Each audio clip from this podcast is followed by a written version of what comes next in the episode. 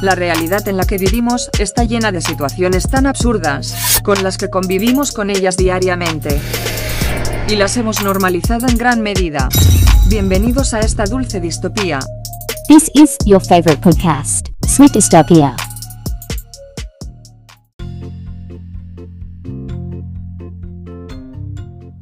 Me pareció ver un lindo gatito.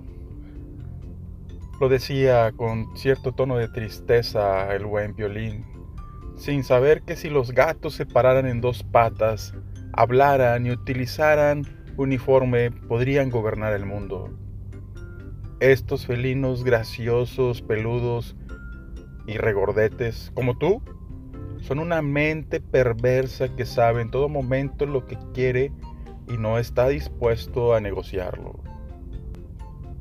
Esta bestia va al todo por el todo, al doble o nada, no le tiene miedo al éxito, utilizan sus habilidades de chantaje para obtener siempre lo que quieren.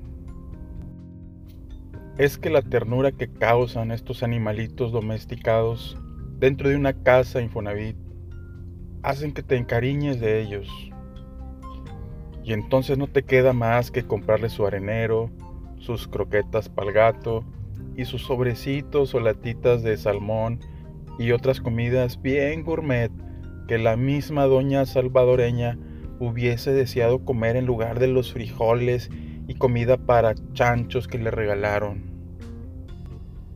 La neta, la neta, los gatos comen bien de aquellotas por el simple hecho de existir o quién sabe, tal vez su simpatía es lo que te ofrecen para que los alimentes como reyes. No como tú, chamaco malcriado, que no eres chistoso y le exiges de comer a tu jefecita.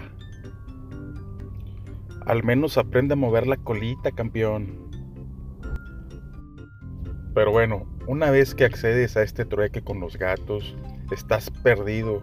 Le acabas de entregar el control de tus actos para su servicio. ¿No me crees? Te reto a que un día les quites de su dieta el salmón y les des solamente croquetas. Y me dices cómo te fue, güey. O si eres más atrevido o atrevida, quítales la arena y cámbiala por tierra normal, esa para las plantas.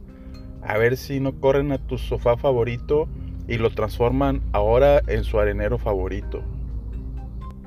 Y es que todo esto los gatos lo hacen solamente para transmitir su mensaje que es, los gatos mandan. Estos animalitos bigotones saben que el mundo gira alrededor de ellos. Se sienten la estrella de la película mientras caminan con soberbia por todo el largo de tu casa. Tienen esa seguridad y determinación que muchos de ustedes, raza chicharronera, desearían tener.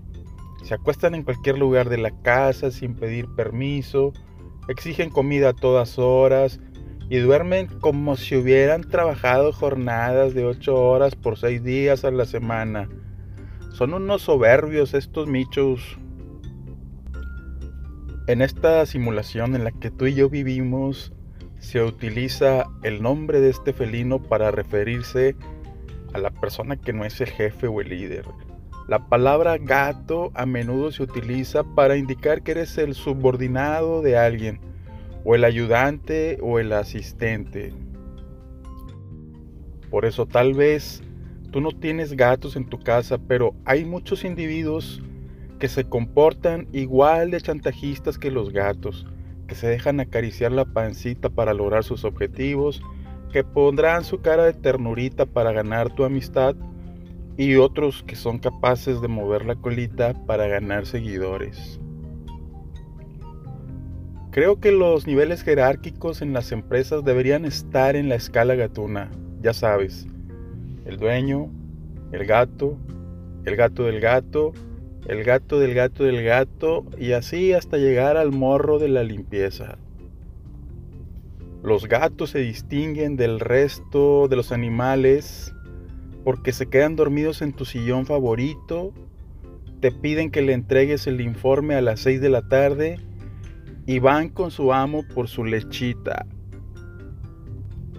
Y no me dejarán mentir, raza chicharronera, que todos conocemos a ese gato del gato del gato que empieza a subir en la escalera jerárquica de tu empresa y parece que flota el miserable y lo ves pasear por todos los pasillos como si fuera el dueño del circo, pero tú yo sabemos que es un gato más, gato madre. Mira, no quiero tocar fibras sensibles, pero la racita que está a favor de la meritocracia es porque nunca ha trabajado de obrero en una maquiladora, en donde no importan tus habilidades, no importa tu conocimiento, lo único que importa es qué tan dispuesto estás en convertirte en el gato del gato del gato. Y normalmente esta racita partidaria de la meritocracia no quieren reconocer que ellos mismos son los gatos del gato, güey. Raza chicharronera, en estos días me topé con el típico gato que su jefe le avientan la bolita de estambre y corre detrás de ella con tanto orgullo como si la pelota fuera de él. Luego se sienta en todas sus anchas sobre la silla de su patrón, creyéndose parido por Zeus el miserable y dueño de todo lo que sus ojos ven. Pero cuando lo enfrentas y se da cuenta que no tiene el conocimiento y expertise necesaria para debatir un tema técnico contigo, pone su carita de ternura como el gato con botas para doblegarte y ganar la discusión. Seguramente tú tienes un compañero, amiguis o vecino que se comporta como gato, que no. Y parece que estos pinchurrientos gatos no piensan, y es verdad, no piensan, pero su objetivo está definido, tener la vida de rey. Este gato es aspiracionista 100%, no piensa, nunca tuvo nada y ahora lo quiere todo. Pone un gato como supervisor en una maquiladora y se convertirá en un tirano. Pone a un gato como guardia en el antro y te va a negar el acceso, güey. Raza, hace unos meses llegaron a mi casa tres felinos. Un gato, una gata y un felino que se identifica como humano. Y es bien curioso ver que el gato sale a corretear gatas por el barrio. Es su instinto de macho alfa. Y la gata por su lado sale a buscar comida. Es el instinto de madre. A veces hasta me ha traído un ratoncito muerto que atrapó para dármelo de comer. Es su instinto de mamá. Y el felino que se identifica como humano no sale, se queda haciendo home office, ya tiene un podcast el güey y se está postulando para diputado. Pero tú y yo sabemos que también hay morras que se identifican como gatas y se ponen cola y según ellas es cosplay y se vuelven populares allá en OnlyFans. Bueno, eso dicen de tocho morocho en esta dulce distopía. Estamos llenos de gatos por todas partes. El gato jefe, el gato enista y el gato madre, güey, la neta, Por eso tal vez el gato es un mal necesario. Una creación del sistema para que el mismo sistema pueda subsistir y no caer.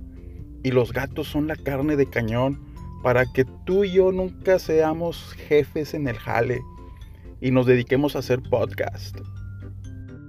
Me acuerdo que acá en Monterrey hubo una taquería que fue expuesta porque se descubrió un camión lleno con carne de gatos a su nombre y tuvo que cambiar su nombre. Le quitó un par de letras para no tener esa mala publicidad que esto le ocasionó. Y esto mismo pasa con las empresas en donde trabajas. Periódicamente cambian la razón social por algún lío de gatos. Como verás, el gato es un personaje que vive en esta dulce distopía tirando hueva, que no tiene llenadera y que si siente frío se va a acercar a ti y tú creerás que te quiere y disfrutarás acariciándolo, pero en realidad quiere robarte tu calor, quiere robar tu energía y después tu casa y tu trabajo. Bueno, ya fue mucho rollo, racita chicharronera. Mi nombre es Danny Dumont. Nos vemos pronto.